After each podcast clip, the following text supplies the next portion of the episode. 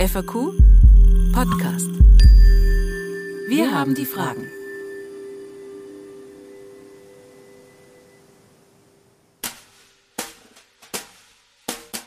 Aber was hätte man denn sonst tun sollen? Was hätte ich denn sonst tun sollen?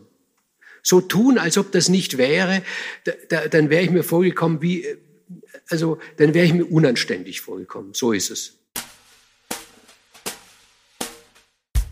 Hallo und herzlich willkommen bei einer neuen Episode des FAQ Podcast. Wir haben die Fragen.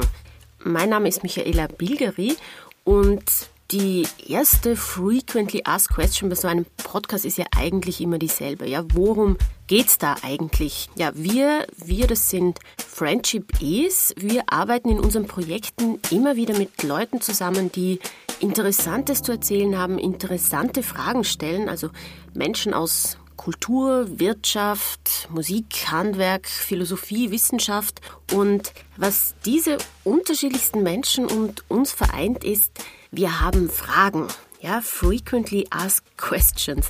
Fragen an die Welt, Fragen, die uns immer wieder beschäftigen, weiterbringen, vielleicht auch einmal an unsere Grenzen bringen und Fragen, die im Idealfall auch was Neues aufmachen alles gut? Das ist die Frage unserer ersten Episode und der Frager in diesem Fall ist der Kolumnist, Autor, Verleger und ehemalige Chefredakteur des Profil Christian Seiler. Und der Antwortgeber oder vielleicht besser Fragenvertiefer ist der Vorarlberger Autor Michael Köhlmeier. Äh, ob es äh, übrigens Vorarlberger Autor oder Vorarlberger Autor heißt. Ähm, dazu später dann noch mehr.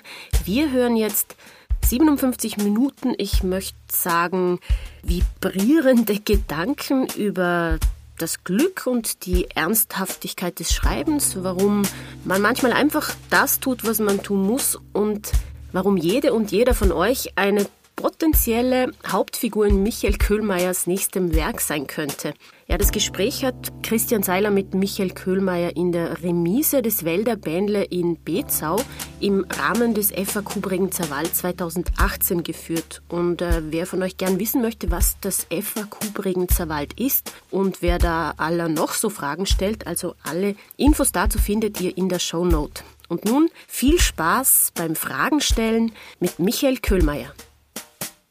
Live vom FAQ Bregenzer Wald 2018. Michael Köhlmeier, wenn du dich selbst ungefähr 40 bis 50 Jahre nach hinten beamst und die Figur vor dir sehen würdest, die du jetzt bist, was würdest du von dieser Figur denken? Ich wollte gerade sagen, rein grammatikalisch muss ich darüber nachdenken, über den Satz. Aber diese Frage ist so äh, ausgerichtet, dass er in einem ähm, nicht die Wahrheit weckt, sondern den Effekt.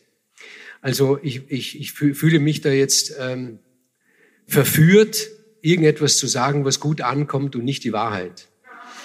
Also die Wahrheit wäre, die Wahrheit wäre wahrscheinlich, dass ich ein bisschen enttäuscht wäre über den, der ich jetzt bin, weil ich ihm, weil der immer noch nicht den Nobelpreis gekriegt hat.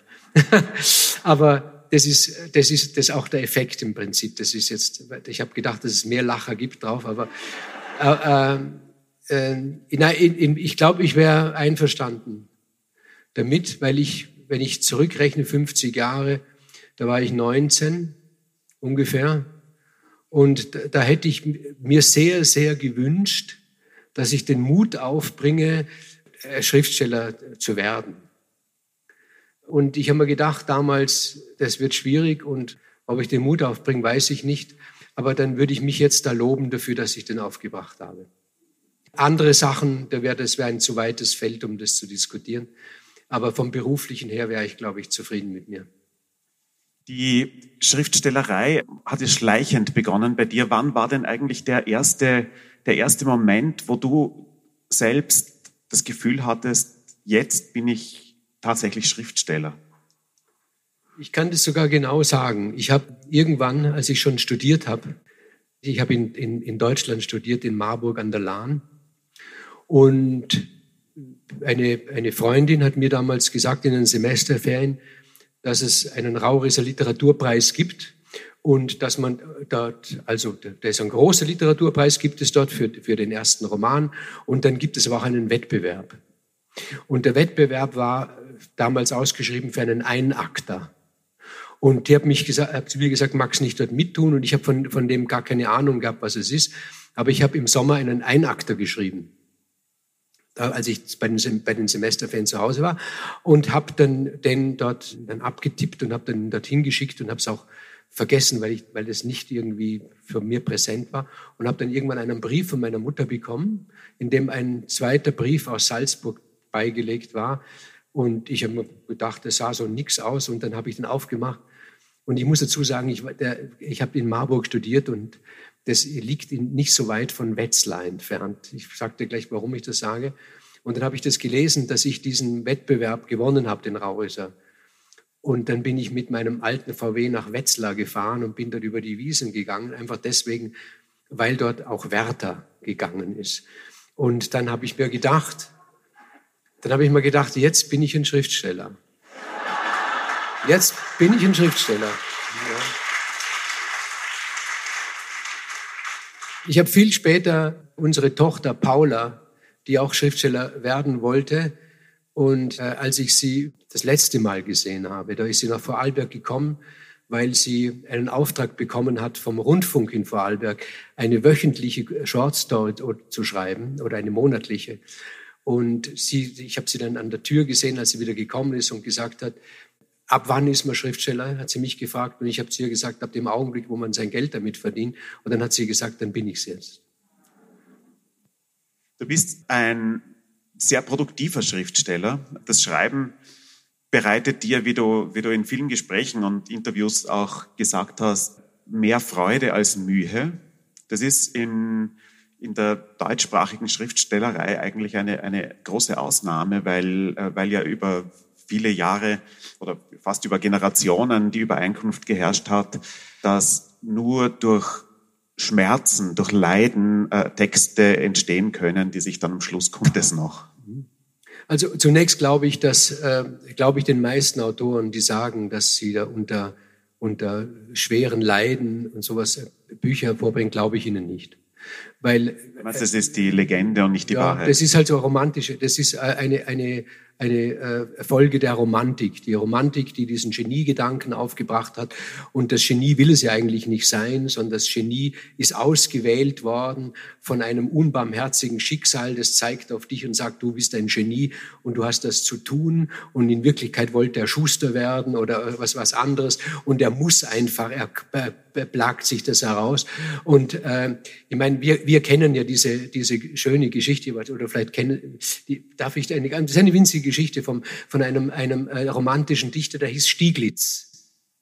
Der hieß, das ist ein schöner Name, der hieß Stieglitz und der Stieglitz war ein sehr unbegabter Autor, aber ein durch und durch Romantiker. Und der hat eigentlich, der hat, der hat nur, nur, nur zweitrangige Dinge, äh, Dinge hervorgebracht. Und der hat dann irgendwann die Theorie aufgestellt und hat damit seine Frau unglaublich genervt, dass ihm eigentlich die Tragödie fehlt im Leben um etwas Großes zu schreiben. Und die Frau hat ihm dann die Tragödie geliefert, indem sie sich ähm, selbst das Leben genommen hat. Aus, wirklich aus diesem Grund, um ihn, aus ihm einen großen Dichter zu machen. Er ist dann trotzdem keiner geworden. Aber das ist, das ist diese, dieses, die, diese Tradition der Romantik äh, ins Groteske äh, äh, hinüber äh, gebogen. Aber zu deiner, zu deiner Frage, ich glaube, ich würde, wenn ich mir vorstelle, ich wollte also Schriftsteller werden, seitdem ich 14 bin. Wenn, wenn, wenn ich das werden wollte durch mein Leben bis heute und unter Schriftstellerei, unter dieser Arbeit, die nun wirklich etwas vom Schönsten ist, was, was man sich denken kann, nur Qual empfunden hätte, was wäre ich denn für ein, ein Irrer, wenn ich diesen Beruf beibehalten hätte. Also ich kann mir nicht vorstellen, wenn jemand sagt, also ich bin Schriftsteller und bin das schon seit 20 Jahren und es, es quält mich dermaßen, dann liegt doch nahe ihm zu sagen, mach doch was anderes. Nicht? Also das ist ja keine Schande, etwas anderes zu sein als Schriftsteller, um Gottes Willen. Aber ich, ich mache sehr gerne. Und ähm, ich, ich, es vergeht kaum ein Tag, wo ich mir nicht denke, was für ein wunderbares Privileg das ist ich habe ich, ich hab auch ein, eine gewisse Hemmung, jetzt hier, hier in Vorarlberg kann ich das auch direkt sagen, weil hier versteht es jeder, sofort die Schriftstellerei als Arbeit zu bezeichnen. Weil hier in Vorarlberg zumindest äh, wird Arbeit als das bezeichnet, was man nicht gerne tut. Nicht äh, nur in Vorarlberg. Aber äh, ja, vielleicht nicht nur in Vorarlberg. Die Lateiner, in der lateinischen Sprache ist es sehr, sehr schön. Oder? Das, also wenn ich mich da recht erinnere, ähm, äh, Otium, Otium ist die, die Muße, die Freizeit und Negotium, also die Negation davon ist die Arbeit. Und ich, ich habe die, die Schriftstellerei insofern nie als Arbeit gesehen, sondern als irgendwie übergangslose Fortsetzung vom Spielen im Sandkasten. Und das meine ich ganz ernst. Das meine ich ganz ernst. Sie, und, und deshalb ist auch die Schriftstellerei so etwas, etwas ganz Ernsthaftes. Sie wissen alle, jeder, der schon mal Kinder beim Spielen beobachtet hat, weiß, dass es kaum etwas Ernsteres gibt als ein Kind, wenn es im Spiel vertieft ist. Und, und so sehe ich das auch. Du sagst mir, wenn ich zu lang antworte auf deine Fragen. Ja. Wir, wir äh, haben ja drei Stunden, äh, äh, genau. ich glaube, wir haben drei Stunden Zeit, weil ich glaube, der Film entfällt, oder? Kleiner Scherz. ähm, was, mich, was mich interessiert ist, äh, also wenn man dich trifft und, äh, und dich fragt, wie es dir geht, dann ist, wenn du dir nicht gerade das Bein gebrochen hast, die Antwort, es geht mir wahnsinnig gut, weil ich schreibe gerade meinen Roman oder ich habe schon den nächsten Roman im Kopf oder, oder ich bin so zufrieden mit den Figuren, mit denen ich mich gerade bewege. Ich habe da eine Frage dazu, ob du, hast du nie in diesen vielen Jahren, äh, seitdem du 14 bist und den Wunsch hast, hattest, äh, Schriftsteller zu sein, hast du nie äh, die Angst gespürt, dass die Quelle deiner, deiner Erzählungen versiegen könnte? Und dass der, der Roman, an dem du jetzt gerade schreibst und der dir am nächsten ist, der möglicherweise für dich äh, den allergrößten Wert hat, äh, dein letzter sein könnte? Ja, eigentlich nicht, äh, aber das klingt jetzt so hoffärtig. Das, vielleicht liegt es auch daran, was ich als Inhalt verstehe. Ich meine, im Grunde genommen kann äh, der Stoff ja nicht versiegen. Das, das, das ist ja, wie soll das gehen? Nicht? Wie soll das gehen? Ich meine, ich weiß nicht, wie viele Menschen hier sind, aber es gibt sicher nicht einen einzigen hier, wenn man dementsprechend das Vergrößerungsglas ansetzt und die Empathie in sich aufruft, über den es nicht wert wäre, einen großen Roman zu schreiben. Die Frage, ob man über, der, ob man über den oder jenen oder so einen Roman schreiben kann, ist ja nicht, ist ja nicht der, das, das Objekt, sondern das ist, ob man das kann oder nicht. Also ich kann es ich kann's allgemein erfassen und kann sagen, ob eine Erzählung gut ist oder nicht, hängt vom Erzähler ab. Ich hatte, ich habe zwei Freunde. Ich hab, hatte ich, der eine, der hat die ganze Welt bereist. Der ist zu Fuß durch den Grand Canyon gegangen. Der ist auf diesen spitzen Berg im, im Süden von Südamerika, diesen, kann das sein, dass der so heißt, hinaufgeklettert.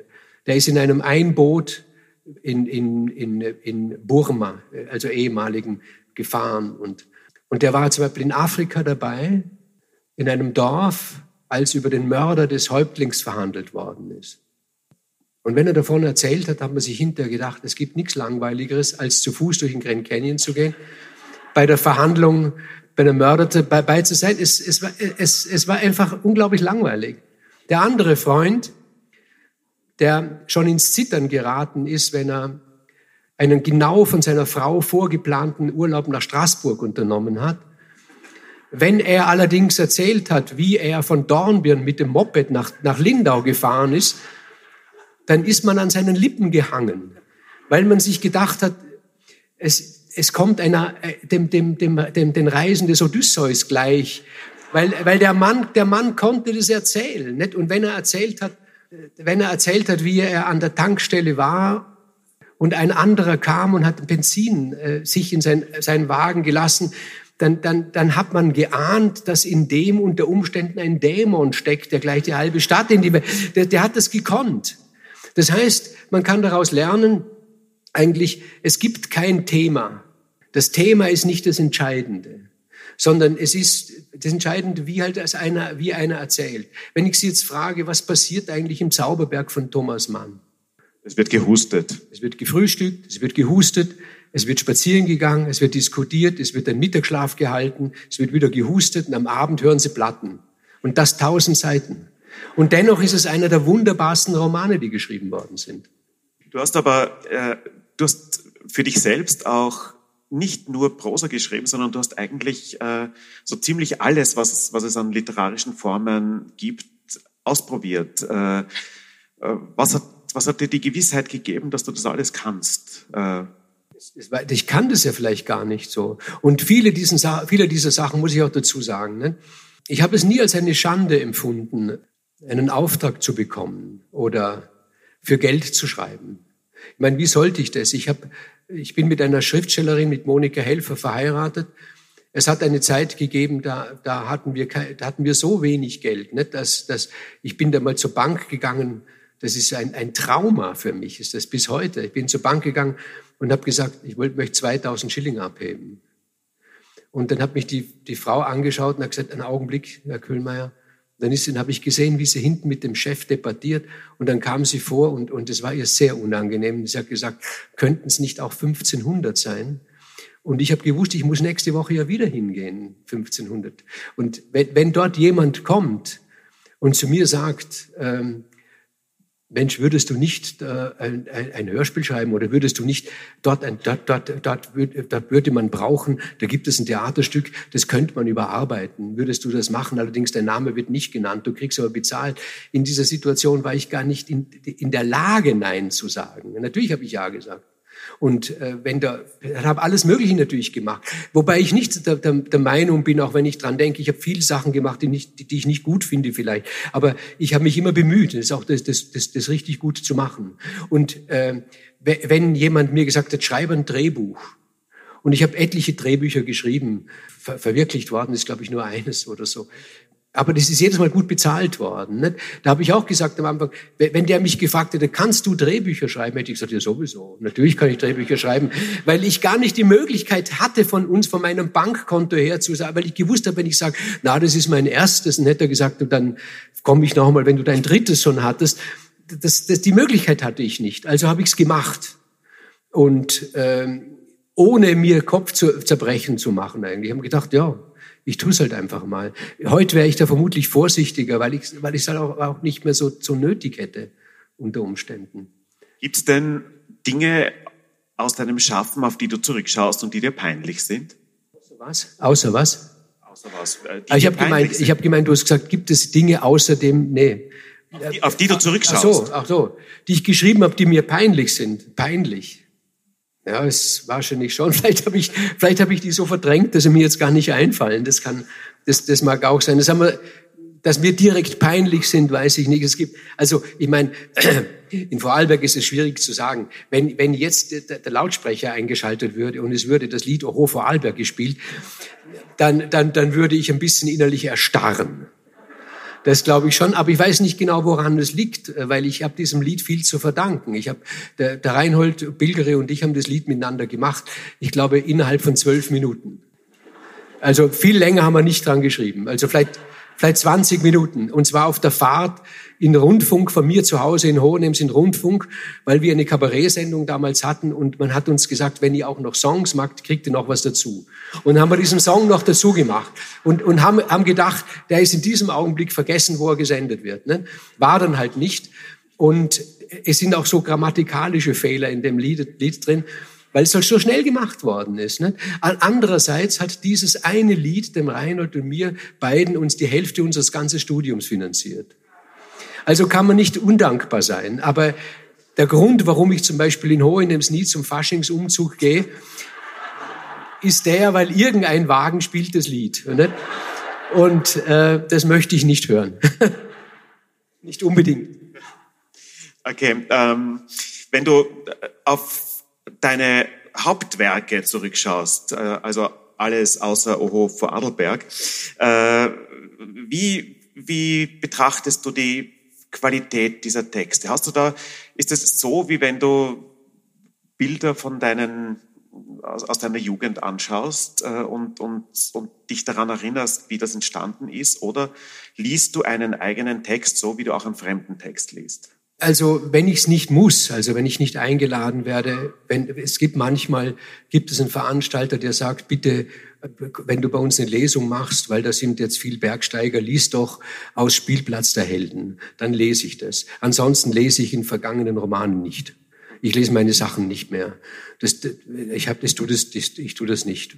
Nicht aus Prinzip, sondern es interessiert mich nicht, nicht mehr allzu sehr. Äh, Gleichzeitig aber das, der, der Vergleich mit den Bildern von früher ist nicht schlecht. Weil wenn, wenn Sie ein, ein Foto be betrachten von sich selbst, wo Sie 17 waren oder 19 waren, ähm, da, da wissen Sie, heute sind Sie sind sie bedeutend klüger als damals, sie wissen mehr als damals, sie haben mehr Lebenserfahrung als damals, aber so wie sie damals waren, so waren sie halt. Und so, so war das in Ordnung, wie sie damals waren. Und es gibt Fotos von mir mit 19, wo ich hässlich bin, weil ich gerade ein blödes Gesicht mache. Aber es gibt auch Fotos, wo ich mir denke, Mensch, ist ein lässiger Typ. Ne? Und, und so ist es mit den Romanen auch. Ich denke mir, äh, ein Roman, den ich vor 20 Jahren geschrieben habe oder vor 30, ich weiß es nicht, der ist, wie er damals war, so ist er in Ordnung. Ich will ihn nicht mehr zu einem heutigen Roman machen, aber ich würde diesen selben Roman heute so nicht mehr schreiben. Natürlich nicht, weil sonst, sonst würde ich ja, wie, wie der Brecht beim Herrn Keuner sagt, erblassen. Wenn da, da sagt einer zum Herrn Keuner, Sie haben sich nicht verändert und er, Herr Keuner erblasste, oder? Und, und so würde es ja mir auch gehen. Also äh, ich, ich, ich sehe den Roman als den, wie er damals geschrieben worden ist und messe ihn nicht äh, an einem heutigen Roman. Das, das wäre, glaube ich, nicht fair und äh, man würde beiden, dem heutigen und dem anderen, Unrecht tun, glaube ich. Aber ich habe kein, ich habe, ich, was die Literatur betrifft, äh, finde ich den, den, ähm, den Titel von dem schönen Album von Bob Dylan, Don't Look Back, sehr gut. Also ich, ich möchte nicht zurückschauen unbedingt. Wenn du, äh, wenn du am Schreiben bist, was du ja eigentlich immer bist, äh, wie, wie äh, hältst du es dann eigentlich mit der Lektüre? Du bist ja auch ein, ein notorischer Leser. Ein Freund von mir, der, äh, der inzwischen verstorbene Jakob Aschuni hat gesagt, er konnte, wenn er selbst schreibt, nie Texte lesen, die einen starken Gestaltungsdrang hatten. Der hat dann immer nur Simenon gelesen oder so zum Einschlafen. Wie ist es bei dir?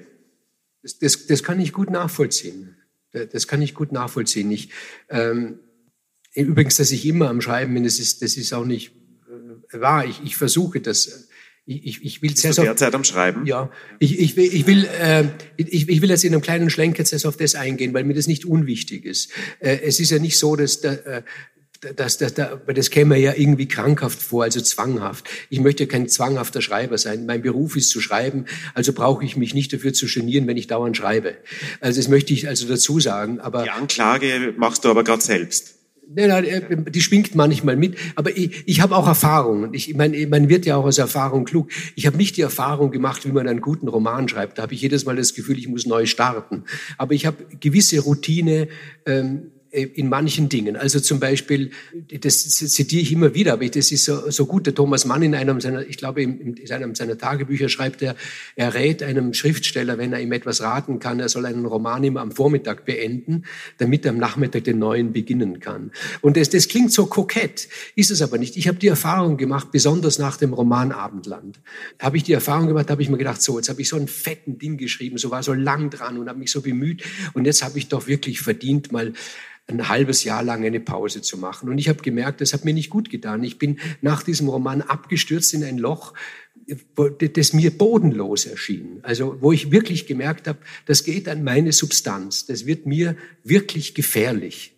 So ein Zustand wird mir wirklich gefährlich. Und ich habe daraus gelernt, dass ich zumindest nach der Beendigung eines Buches, weil das, ein Buch zu beenden äh, ist etwas ganz Besonderes, weil Sie haben ja zu diesen Figuren, die, die da drin ist, als, als Schriftsteller hast du ja eine, eine enge Beziehung. Du kennst die ja unter Umständen besser, als du wirkliche lebende Menschen kennst. Und, und sie sind fast wie lebende Figuren für die. Und plötzlich entlassen sie dich. Du hast nicht das Gefühl, ich bin jetzt fertig und schicke sie weg, sondern du wirst aus ihrer Welt entlassen. Und das ist das bedrückt einen. Und das ist kein Anzeichen von Wahnsinn, das möchte ich dazu sagen, äh, sondern es ist wirklich eine schwierige Situation. Und ich habe gelernt daraus, zumindest ein neues Buch gleich zu beginnen. Wenn ich dann das habe, irgendwie, also wie Popeye sagt, ein, ein Kirchturm umzuwerfen ist das Einfachste, was es gibt, du musst nur die Finger drunter kriegen. Und wenn du mal die Finger drunter hast, dann kannst du ruhig mal aussetzen. Aber dieses ohne irgendetwas zu sein, ist schwierig. Das ist jetzt zu dem ersten. Was war das zweite, was du gefragt hast? Die Frage war, wie, wie sehr die Lektüre von, von ja, genau, Lektüre. anderer Literatur drauf äh, Das ist ganz unterschiedlich. Es gibt, äh, es gibt manche Sachen, ich neige schon dazu, wenn ich direkt in der Arbeit bin, dass ich ähm, Belletristik, nicht, dass ich das ein bisschen meide, Belletristik. Aber Sachbücher, die natürlich dienlich sind der, der, der Lektüre, die, die, die lese ich dann ziemlich viel. Aber äh, wenn, wenn ich jetzt ein, ein, ein Roman lesen würde, wenn ich so mittendrin bin, das, das würde mich irritieren, muss ich sagen. Da, dem gehe ich dann eher äh, aus dem Weg und lese dann eher Belletristik, die gar nicht anstößt an das. Und wie, wie, wie der, dein Freund gesagt hat, der Jakob gesagt hat, das kann ich dann gut verstehen. Dass man dann auch ähm, äh, ich lese zurzeit keine Krimis mehr, weil ich zu viel in meiner Jugend gelesen habe. Aber ich könnte mir dann vorstellen, dann, dann sowas zu lesen. Ich lese dann gern Comics zum Beispiel. Ich habe gestern mit, mit Dennis Scheck geredet. Der Dennis Scheck ist ein Literaturkritiker. Der, der Dicke. Bitte? Der Dicke. Der Dicke. Ja. Und der, der, der stellt so einen Kanon zusammen. Der stellt einen Kanon zusammen von ja was man gelesen haben muss. Und zu meinem Erstaunen ist da Tim und Struppi mit drin. Und zu Recht, würdest ja. du auch sagen, genau. Ja, klar. Ähm, gibt es denn ähm, Momente, wenn du ein Buch liest, jetzt von einem, von einem, irgendeinem Autoren, wo du völlig von den, völlig erschlagen von der Qualität dieses Autors bist, wo du das Gefühl hast, weil ein, jemand, der schreibt, setzt ja das, äh, was er liest, immer äh, augenblicklich in eine Beziehung zu sich selbst. Hast du das Gefühl, verdammt, das ist jetzt wirklich äh, so gut, dass es für mich außer Reichweite ist? Gibt sowas? Das, das gibt es permanent. Ich würde sagen, von den allermeisten Büchern, die ich in meinem Leben gelesen habe und die, die mir geblieben sind, habe ich gedacht, die sind außer Reichweite. Aber äh, ich habe, wenn ich auch zu Autorenlesungen gehe, also ich meine, wenn ich wenn ich Anna Karenina lese von von Tolstoi, dass der außer Reichweite ist, das braucht einen ja nicht zu deprimieren, das weiß man ja und und und das ist ja so. Äh, aber auch wenn ich zu einer Lesung gehe und ich sehe da einen Autor, der jünger ist und die meisten sind ja jetzt jünger und ich denke mir, das ist wahnsinnig gut, dann äh, und da müsste ich mich ordentlich auf die Hinterbeine stellen, dann war das bei mir immer so, ähm, das hat mich eher aufgebaut. Nicht deprimiert? Nein. Wenn ich bei Lesungen war, wo ich mir gedacht habe, das ist hundsmiserabel, dann hat mich das deprimiert, weil dann, das hat mich dann erinnert daran, dass ich an einer, dass ich einer, einer Berufssparte angehöre, wo, wo, wo unheimlich viel äh, Dreck auch produziert werden kann. Weil das, äh, ich glaube, gute Qualität erhebt einen doch. Das erhebt einen doch. Also auch wenn ich kein Musiker bin, äh, wenn ich kein, wenn ich niemals äh, äh, erreichen würde, äh, Klavier zu spielen wie manche große oder, oder zu komponieren. So, allein die Tatsache, dass es ein, dass es ein Mensch gegeben hat wie Mozart oder, oder wie, wie Schubert, der solche Lieder gemacht Ich habe auch Lieder geschrieben in meinem Leben, äh, immer wieder und habe das gerne gehabt. Und es wäre einen Song. Adelberg, ne? Ja. Äh, einen, aber einen Song zu schreiben, wäre einen wirklichen guten Song zu schreiben, wäre doch das, der Gipfel von, von allem Schönen. Und äh, es erhebt einen doch ein, äh, ein, einer Gattung bei, anzugehören, die so was Schönes hervorgebracht hat. Also Schönheit von Menschen gemacht soll ja dazu da sein, uns zu erheben, auch wenn ich, auch wenn er ein Konkurrent ist. Also gute Bücher haben mich eher immer angespornt. Oder was natürlich auch nahe liegt, äh, dass man es nachmacht dass man denkt, ah ja, so will ich es auch. Also ich kann ganz ehrlich gestehen, mein gegenwärtiger Roman, der, den ich jetzt geschrieben habe, äh, Bruder und Schwester Lenobel, ist ganz sehr beeinflusst durch die erneute Lektüre von Anna Karenina.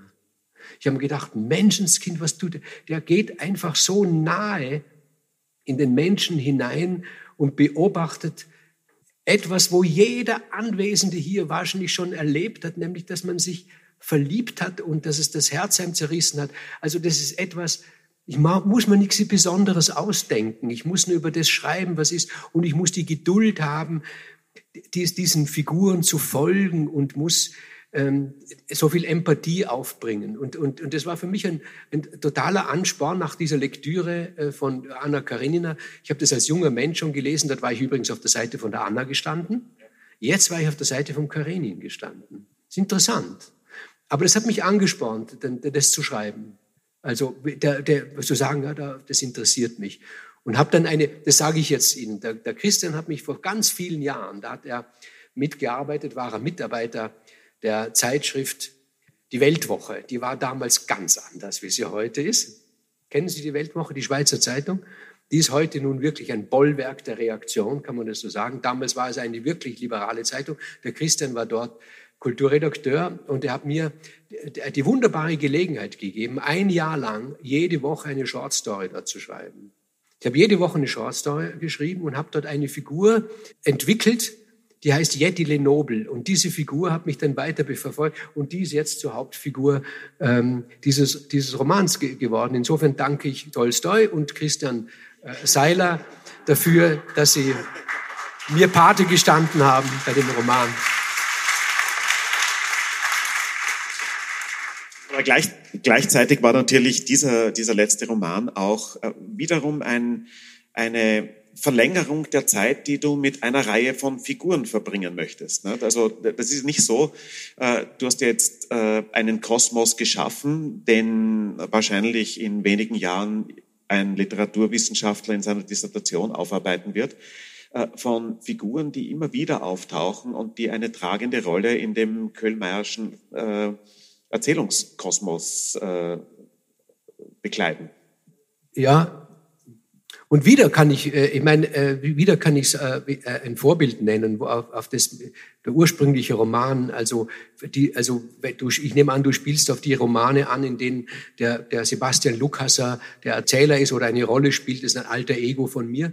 Und der erste Roman war Abendland und die, die Inspiration dafür war auch die Lektüre von Philip Roth Philip Ross, der auch diese Figur hat des, des Nathan Zuckerman oder Nathan Struckerman, wie man in Amerika sagen würde, ähm, das hat mich natürlich auch inspiriert, dass man gedacht hat, man darf das, man darf äh, einfach ein alter Ego schaffen. Und der Unterschied zwischen alter Ego und einer autobiografischen äh, Person ist, glaube ich, dass wenn ich ein autobiografisches Ich verwenden würde, dann hätte ich doch müsste ich den Anspruch der Ehrlichkeit haben. Also da müsste ich sagen, ich will wirklich über mich schreiben. Ich habe das probiert, darüber können wir reden, ich habe das probiert ich habe gemerkt, allein wenn ich das Wort ich schreibe, stimmt das nicht. Weil das Wort ich niedergeschrieben ist schon ein literarisches Ich. Ist nicht identisch mit mir, aber das ist eine andere Frage. Aber ich habe mir gedacht, ein, ein alter Ego, das ist eine Figur, die kann, da kann ich meine Biografie nach Belieben ausbeuten. Dem kann ich Sachen, in manchen Sachen kennt man sich gut aus. Also wenn, wenn einer einen Krebs hat, ich habe einen Krebs gehabt, da haben wir so, denken wir, das soll ja nicht umsonst gewesen sein. Nicht? Da, da kenne ich mich jetzt aus und so, dann hänge ich meiner literarischen Figur den Krebs auch an, der, der, der übersteht ihn genauso gut wie ich, aber da, da, weiß ich, da weiß ich, wie man sich fühlt, da weiß ich, was man tun muss und, und so weiter und so fort. Und so gibt es etliche Dinge aus der eigenen Biografie, wo man ein Fachmann ist. In der eigenen Biografie bin ich ein Fachmann. Und aber ich muss trotzdem nicht eins zu eins mich darstellen in dieser Figur. Und im Abendland ist er der Erzähler, dieser Sebastian Lukasser. Im der, der zweiten, jetzt kommt er wieder. Ich bin so glücklich. Immer wenn jemand eine, aus dem Publikum aufsteht und geht, er hat nur Bier geholt. Er hat nur ja? Bier geholt. Der, der, der, der, hat nur Bier. Und, und zu, zu, zuerst hasse ich ihn. Und wenn er wiederkommt, wenn er wiederkommt, liebe ich ihn. Ja, das, der wollte nur Bier holen, oder?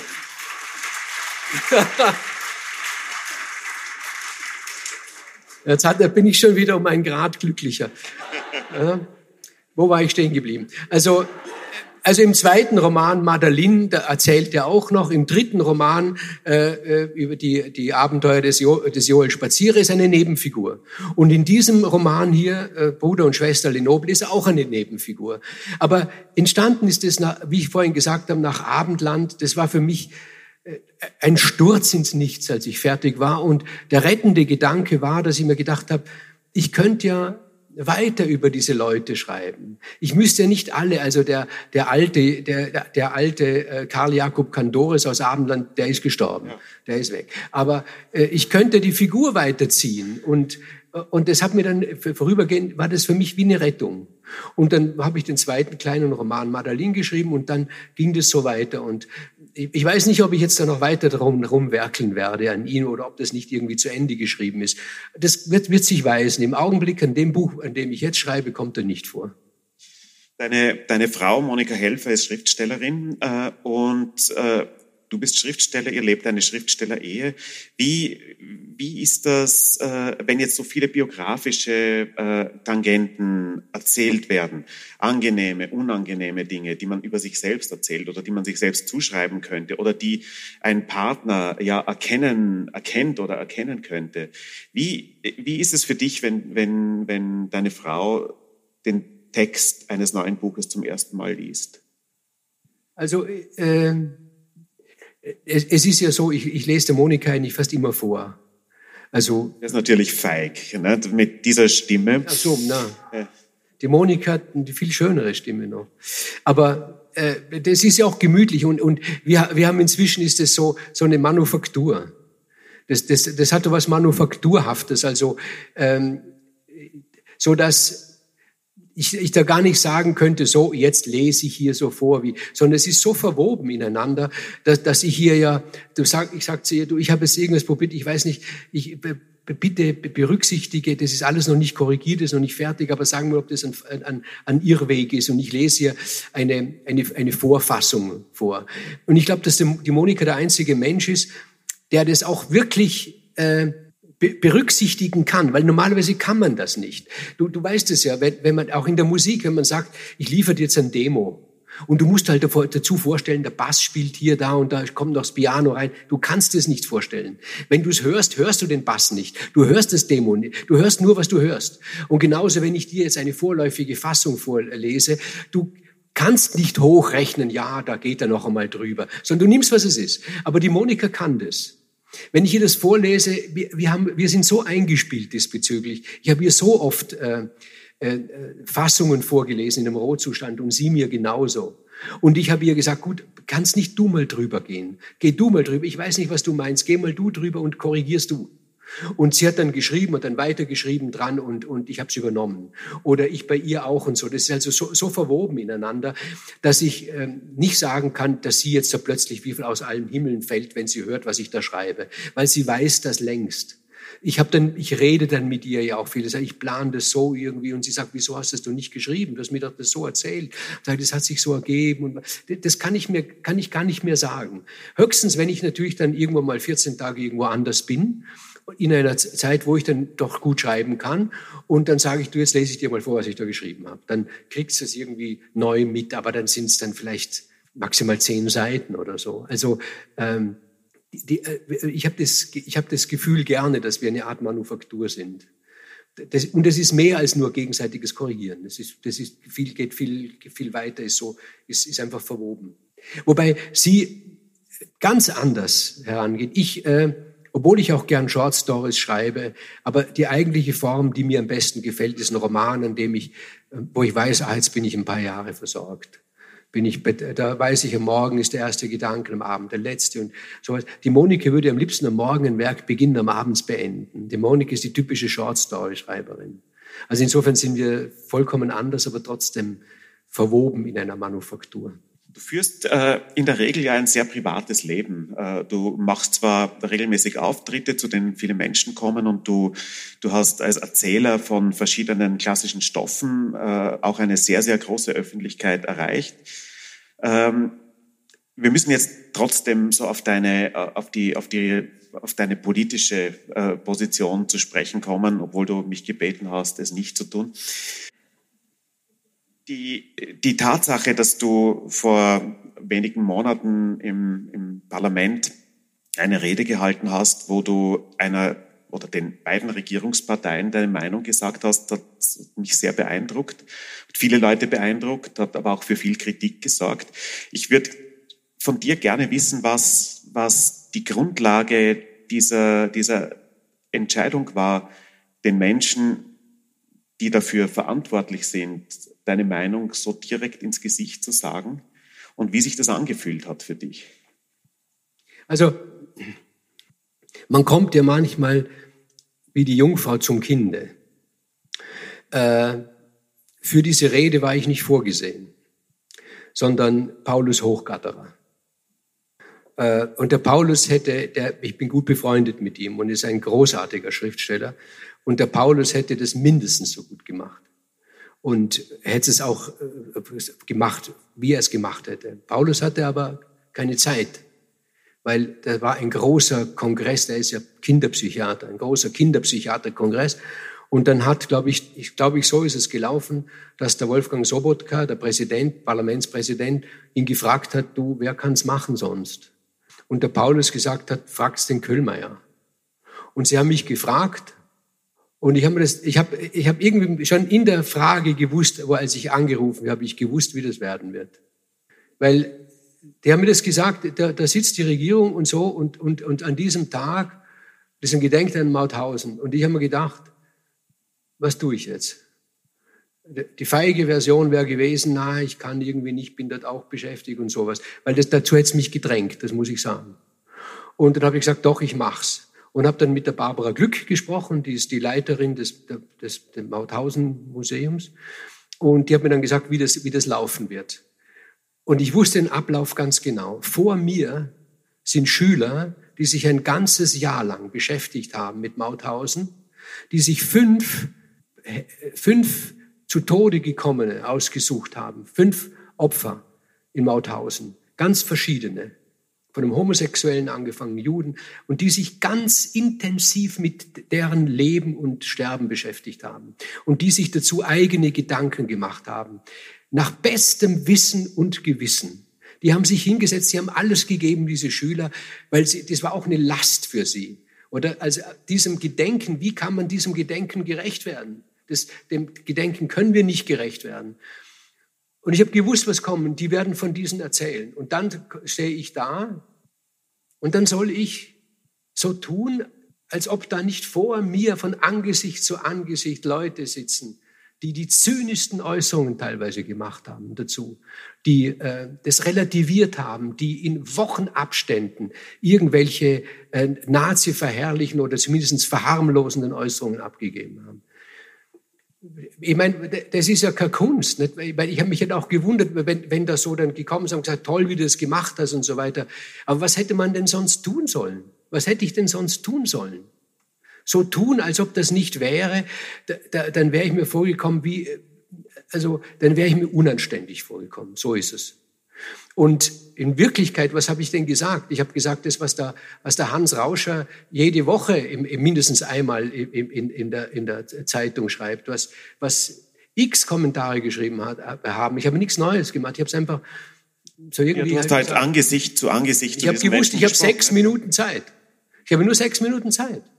Oder? Und ähm, ja, mehr, mehr, mehr habe ich eigentlich dazu nicht zu sagen. Nicht? Ich, jetzt, ich habe dann, hinterher gedacht, ich sollte, man sollte, weil ich von diesen kleinen Schritten gesprochen habe, man sollte ein Tagebuch der kleinen Schritte fü führen. Ich habe mir das auch überlegt, weil es ist ja jeden Tag immer so, äh, die, weil diese Vorstellung, dass wir sind, kommen irgendwo, irgendwo an und denken, wie ist mir dahergekommen? Sagen wir, das gibt's ja überhaupt nicht. Wie, wie, wie, ist man hier, wie, wie ist man hier angekommen?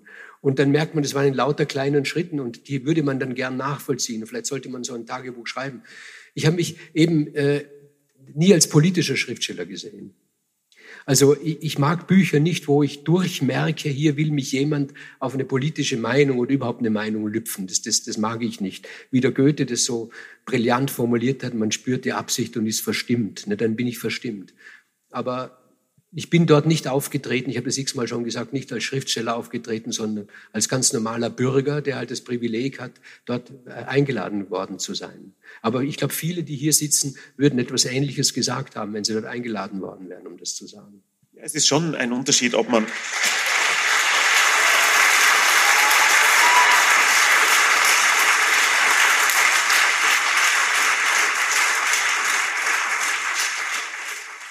Du hast am Tag nach der Rede äh, in, ein, in, in, einem Fernsehinterview noch gesagt, äh, was ich ja eine, eine, eine, eine lustige Querbemerkung äh, fand. Du hast gesagt, du warst nicht mutig.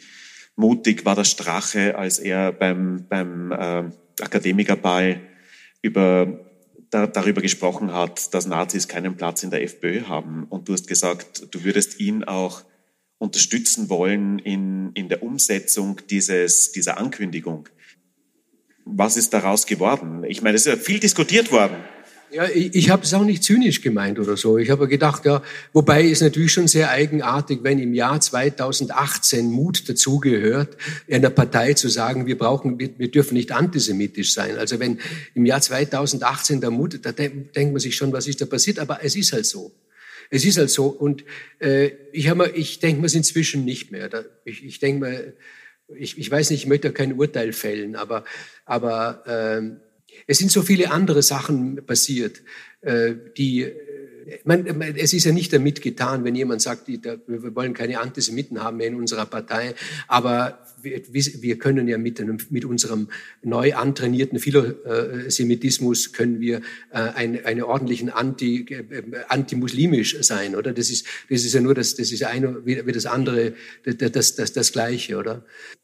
Ich glaube, natürlich denke ich mir, er war er hat mehr Herzklopfen wahrscheinlich gehabt dort, wenn er vor diesen Leuten das, das gesagt hat, als ich dort. Was kann mir passieren? Was hätte mir passieren können dort, vor, als ich in der Hofburg diese Rede gehalten habe? Ich bin von niemandem abhängig. Ich bin auch kein Staatskünstler. Insofern, dass ich sagen könnte, ich kriege das Geld alles vom Staat hinten ein. Was, es hätte mir nichts passieren können. Dem Strache könnte wahrscheinlich passieren, dass er halt als, als, ähm, als Parteivorsitzender irgendwann einmal halt abgesägt wird. Ich weiß es nicht, ich habe keine Ahnung.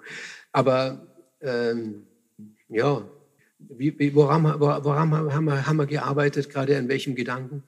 Das die, Frage, die Frage ist, äh, ob, ob sich seit damals die Spirale für, für, für, für dein Empfinden weitergedreht hat. Äh, ich glaube schon. Also ich, ich, ich glaube schon, es ist so unfassbar, wenn, wenn ich mir allein diese Situation vorstelle, dass der Herr Gudenus einmal auf den Busch klopft und sagt, dieser junge Mann da, der, der hat IS-Kontakte. Es ist auch schon eine Anzeige erstattet worden und der Verfassungsschutz schaut schon nach. Ich zeige dich an und sage dann, gegen Christian läuft eine Anzeige. Oder? Ich meine, er hat angezeigt und er hat gesagt, es ist so, so unanständig. Es ist so im simpelsten Sinne, wie die Mama zum Bub sagt, versuch in deinem Leben anständig zu sein. Es ist so unanständig, gegen einen der Schwächsten, der Schwachen, so, so eine Finte zu führen. Da, da, da weiß ich, da, im ersten Augenblick weiß ich gar nicht, was ich sagen soll, aber das, das muss doch bemerkt werden. Und, und wenn man auf, mit, mit sowas, äh, ich bin da ganz naiv, aber wenn man mit sowas Politik macht, das, wo, wo, und, und wenn das dann noch gutiert wird, wie weit haben wir es dann gebracht? Nicht? Das, das muss uns doch entsetzen irgendwie drüber. Und, und so könnte man ja die Liste weiter fortsetzen. Ich meine, äh, klar, manche Sachen tut man als skurril ab, wenn, aber der Herr Bösch ist nun in Vorarlberg eine Größe innerhalb der FPÖ. Zumindest war er das. Aber wenn der dann sagt, ja gut, wir könnten militärisch in, in Afrika irgendwie eine Lösung finden, und dann hinterher sagt man, das sei missverstanden worden. Das ist auch immer so, wenn ich ein Wort zum Unwort des Jahres machen würde, dann würde ich das Wort missverstehen zum Unwort des Jahres machen werden. Weil er sagt, wir können militärisch dort besetzen. Was kann ich an dieser Formulierung missverstehen? Oder und, und so weiter und so fort. Ich will jetzt nicht all diese Dinge auf, aufzählen, aber das ist immer, man haut einmal eine Bresche rein. Einen Meter habe ich, habe ich Kahlschlag gemacht wenn dann wieder zuwächst, ein bisschen, wenigstens 20 Zentimeter bin ich weiter. Und so geht es jeden Tag und, und fast im, im Tagesrhythmus. Das ist etwas, was mir, was heißt Sorge macht, das macht mich irgendwie fassungslos. Ne? Da weiß ich gar nicht, was ich sagen soll, weil ich bin kein schlauer politischer Kopf, das muss ich dazu sagen. Das bin ich nicht. Also bist, es ist interessant, dass man, mer man merkt, äh, dass du eine ganz andere Sprache bekommst, wenn du, wenn du dich politisch wenn du dich über irgendwas so aufregst, dass du das Gefühl bekommst, äh, das kann nicht so stehen bleiben, wie zum Beispiel vor ein paar Jahren, als du den Herrn Mölzer angezeigt hast. Ne? Äh, man merkt, dass ich habe nur getan, was er mir geraten hat. Übrigens muss ich sagen. Ich habe, ich hab, doch, doch. Ich war, ich habe damals den, den, den Club 2 moderiert manchmal und bei einem war, war, war der Herr Mölzer da und ich habe dann hinterher im Gespräch wenn man da im Sozial, da ist man noch da beim ORF so beieinander, habe ich gesagt, Menschen, es geht mal bei euch in, in dieser Verbindung, da, ihr habt es doch eingeladen, diesen deutschen Liedersänger. Den habt ihr eingeladen. Einen deutschen Liedersänger, ein Rechter, der ein Refrain hat, in dem Refrain hat, lasst uns eine U-Bahn bauen zwischen Tel Aviv und Auschwitz. Der steht im Refrain dieses Liedersängers. Den habt ihr eingeladen und er sagt zu mir, ich weiß davon nichts, aber wenn Sie stört, zeigen Sie ihn an. So funktioniert der Rechtsstaat. Und haben wir gedacht, ja, als Mölzer gesagt hat, die EU wird ein Neger-Konglomerat, dann habe ich mir gedacht, das stört mich, zeige ich ihn an. Ja. Er hat mir gesagt, was ich tun soll. Konntest du öffentlich sagen, es läuft eine Anzeige gegen Sie?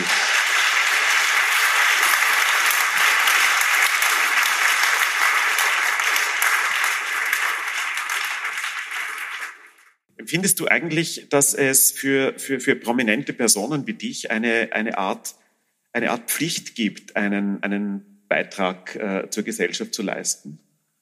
Einen Beitrag zu leisten, den Begriff haben wir jetzt von Ihnen ausgeborgt, Frau, Frau Corti. Ich habe mit der Monika oft darüber geredet, weil sie Monika sagt dann auch, sie wird auch gern, weil sie, sie weil wir immer am Morgen uns dann auch über sowas echauffieren und, und, äh, und was heißt Pflicht? wenn jemand das kann und will, ich kann, ich kann nicht von jedem verlangen, dass er die, was soll ich nur sagen? Als meine Pflicht als Schriftsteller meinst du auch? Meine Schrift als, ich denke mal, die Pflicht als Schriftsteller ist eine ganz persönliche mir gegenüber. Ich, ich, ich, ich möchte die Pflicht haben, gute Romane zu schreiben, gute Bücher zu schreiben. Äh, äh, alles Politische ist, ist, ist, ist, sehe ich mich als, als normaler Bürger. Und wenn ich in der Lage bin, mich vor Leuten öffentlich äh, politisch zu artikulieren, dann finde ich es meine Pflicht, das zu tun. Aber es gibt Leute, die das nicht können.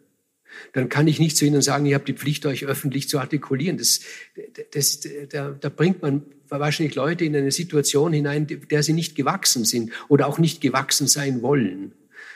Als Demokrat habe ich die Verpflichtung, oder nicht einmal das habe ich, aber ich sage mal, ich, die, eine verpflichtende Aufforderung, zu Wahlen zu gehen. Was darüber hinaus ist, das ist halt, äh, wenn, wenn ich mir die arme Monika vorstelle, meine, meine Frau, die bei einer politischen Veranstaltung auftreten müsste und was sagen würde. Ich weiß, sie, sie, sie, sie, sie würde 15 Jahre vorher nicht schlafen können. Oder? Und, und sie würde sagen, das, das kann ich nicht, das will ich nicht, was, was mache ich und so. Und, und ich sage, dein, deine Aufgabe, du bist viel politischer. Monika schreibt jede Woche eine, eine Short Story und eine Kolumne in den Vorarlberger Nachrichten. Und, und, und das, sind, das ist viel diffiziler, was sie dort schreibt. Und das ist viel, du machst halt so und, und, und, und, und ich bin eher der rausplärren kann, oder? Dann, dann mache ich das halt so und sie macht es halt, halt so. Aber viele Leute, auch wenn hier sitzen, wenn sich jeder sich fragt, bin ich derjenige, der sich hinstellen könnte und sagen, jetzt auf, oder? Und jetzt tun wir das. Viele können es nicht und, und wollen es auch nicht. Und es würde ihnen widerstreben. Denen kann man nicht sagen, aber es ist eine Verpflichtung. Nicht? Und ich sehe mich nicht als Schriftsteller in einer anderen Verpflichtung wie jeder andere Bürger auch. Aber man kann so und man kann so. Und die einen können so besser und die anderen können so besser. In einem persönlichen Gespräch ist die Monika zum Beispiel viel, viel, äh, viel diffiziler, jemanden zu überzeugen, als ich es bin. Also jeder, jeder macht es halt, wie, wie es besser kann. Ne? Äh, das, die Tagesfrage dieses, dieses Festivals FAQ äh, lautet für heute alles gut. Ähm, wenn du jetzt, wenn du dich selbst noch einmal betrachtest aus der Sicht von heute, Du bist ein preisgekrönter Schriftsteller, du hast hohe Auflagen, du bist berühmt, du kannst jeden Tag mehr oder weniger tun, was du willst, auf Jahre hinaus. Du bist gesund, du bist ein Hypochonder, was ein Grund ist dafür, dass du gesund bist. Äh, zufrieden? Ob ich zufrieden bin? Mhm. Das ist auch wieder so eine Frage wie die allererste, die du gestellt hast. Nicht? Es ist ein Bogen. Ja, ein ich, Bogen. Weil, weil, weil äh, man ist geneigt dazu, äh, so zu antworten, wie es gut ankommt. Heutzutage kommt es nicht gut an, wenn ein Mensch zufrieden ist, weil wir wollen, müssen immer weiter und weiter und weiter und weiter. Es muss ja auch jedes Jahr, äh, muss ja wie sagt das, also es muss die Wirtschaft wachsen und die Wirtschaft wächst nur durch Unzufriedenheit. Und wenn der Mensch sagt, er ist zufrieden, dann hat er gesagt, ich habe eigentlich aufgegeben, ich kann mich hinlegen und so irgendetwas. Übrigens, ja, da fällt mir gerade ein, es gibt einen schönen Sketch, den der Urs Wittmer geschrieben hat. Da sitzt ein Ehepaar beim, beim Frühstück mit der Zeitung und sie sagt immer, hey, ja, was ist denn? Hey, ja, was ist denn? Und sie sagt, hey, ich bin unglücklich. Und er legt die Zeitung weg, sagt, ja, ich bin auch unglücklich und bin trotzdem zufrieden, sagt er. und äh, Wenn du mich gefragt hättest, ob ich glücklich bin, wäre wär, wär mir leichter gefallen, die Antwort. Äh, wartest du darauf, dass ich dich frage, ob du glücklich nein, bist? Nein, nein, nein. Aber ich würde würd gerne fragen, ob du glücklich bist. Ja, lass mich erstmal, ob ich glücklich bin. Ich glaube eigentlich schon, ja. Ich glaube eigentlich schon. Wobei man das natürlich nie ist mit Abstrichen und, und allem Möglichen. Also wenn man meint, man, das, das, Glück sei nur, wenn, wenn, wenn halt alles immer, alles immer gestimmt hat, dann wird man nie glücklich sein. Aber, aber ach, das sind so Fragen, Himmel. Die stellt man normalerweise einem erst, wenn man sehr alt ist. Gell? Über 60. Über 60, also gut, ja. Also sagen wir so, ich bin zufrieden und glücklich. Okay, einverstanden. Ähm, ich frage das deswegen, weil ähm, als ich heute in der Früh von einer, von einer Mitarbeiterin von Friendship irgendwo hingefahren wurde, hat sie gesagt, ich freue mich so, eine Vorarlbergerin, ich freue mich so auf das Gespräch mit dem Köhlmeier, das ist ja unser Nationaldichter. Äh, also Vorarlberger Nationaldichter. Vorarlberger Nationaldichter, ja. Gar nicht gewusst, dass Vorarlberg eine Nation ist, gell? Ja, aber, aber ich glaube, es ist eine, eine, eine sprachliche Zuschreibung, obwohl du ja auf, Schwe auf, auf äh, Schweizerdeutsch, würde ich sagen, auf, Vorarlbergerisch äh, nur Songs geschrieben hast, soviel ich weiß. Ne? Ja, die, die ich gerne geschrieben habe. Nicht? Also, muss ich das so, also nicht nur das, nicht nur das Hochvorarlberg, das ist ja gar nicht auf Vorarlberg. Na komm jetzt, hör auf. Aber ich sag dir was. Wenn man mich fragen würde, also so bevölkerungsmäßig und so, also Nation oder wem, was fühlst, welcher Gruppierung fühlst du dich am meisten zugehörig, dann würde ich sagen, ich definiere mich als ein Hohenemser unter der Bahn, unter der Bahnlinie. Ich könnte noch enger sein. Also wenn ich ein Hohenemser unter der Bahnlinie, der, der von unter der Bahnlinie stammt, ober der Bahnlinie treffe, dann habe ich zu ihm irgendwie engeres Beziehung, als wenn ich einen Hohenemser über der Bahnlinie treffe. Allerdings, allerdings, wenn ich in Dornbirn einen Hohenemser, egal ob über der Bahn oder unter der Bahn, treffe, Servus, ne? wenn ich im Wallgau oder sagen wir im Bregenzer Wald einen aus dem Rheintal treffe, ja, und so geht es halt weiter, wenn wir irgendwann auf dem Mond einen Erden bewohnen und so ist es, so ist es. Ne? Ähm, Michael Köhlmeier, du hast Romane geschrieben, Gedichte geschrieben, ein Epos, ein gereimtes Epos geschrieben, Theaterstücke, äh, Drehbücher, äh, also wirklich sehr, sehr viele literarische Formen ausgenützt. Ich möchte dich jetzt zum Abschluss dieses Gesprächs bitten, etwas zu tun, was du noch nie öffentlich gemacht hast, nämlich einen Witz erzählen. Soll ich den einen guten erzählen? Also ich erzähle so einen Witz. Das haben wir nicht ausgemacht, aber äh, die Giraffe äh, sagt zum Dinosaurier, du, Entschuldigung, äh, hat dich der Noah auch angerufen? Und der Dinosaurier sagt, na wieso? Äh, nix. Meine Damen und Herren, bitte Michael Köhlmeier, der Nationaldichter Vorarlbergs. Vielen Dank für die Aufmerksamkeit.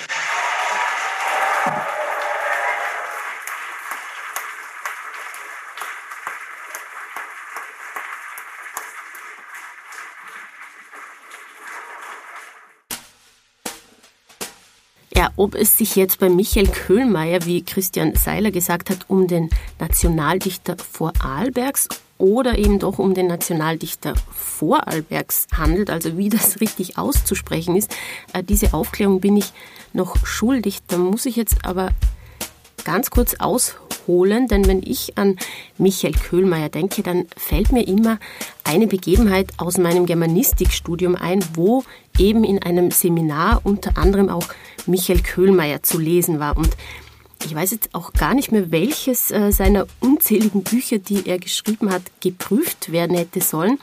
Aber ich habe mich jedenfalls äh, bestens vorbereitet gefühlt. Ich habe nicht nur die äh, Pflichtlektüre gelesen, sondern auch viele andere seiner Romane, die Sagen des klassischen Altertums. Und, ich hatte so insgesamt das Gefühl, ja, also mit dem Köhlmeier, da, da kenne ich mich aus. Und ich fange dann bei dieser Prüfung so an zu reden. Michael Köhlmeier, 1949 in Vorarlberg geboren. Und dann äh, unterbricht mich mein Professor und fragt mich ganz harsch, ja, ob ich denn da sein Lied nicht kenne und wie ich jetzt auf die Idee komme, Vorarlberg zu sagen. Und, und ich habe zuerst überhaupt nicht gewusst, worauf, äh, jetzt, worauf er jetzt da gerade hinaus will. Und dann hat mir der Professor wirklich das vorgesungen. Ja, so, Oho, Vorarlberg, Berg, Berg. Und, und mir gesagt, also das höre man ja schon an dem Lied und das, das soll ich mir jetzt gefälligst merken, dass es eben Vorarlberg heiße und äh, nicht Vorarlberg. Ja, äh, das habe ich äh, mir gemerkt und äh, wenn ihr euch irgendwann mal nicht ganz sicher seid, äh, heißt es jetzt so oder so, einfach vielleicht kurz diesen Hit summen. Ja, und äh, was ich dann zu Michael Köhlmeiers Romanen gefragt wurde, das weiß ich jetzt gar nicht mehr. Aber dass diese Romane die Fragen stellen, dass man mit ihnen in, in, Fragen, in Geschichten eintaucht, wenn man sie liest, das ist mir bis heute geblieben. Ja, wir äh, freuen uns äh, jedenfalls, dass ihr hier auch mit uns quasi eingetaucht seid in, in dieses Gespräch. Danke fürs Zuhören. Wir freuen uns. Bis zum nächsten Mal. Dieser Podcast wurde produziert von Friendship Is. What the fuck?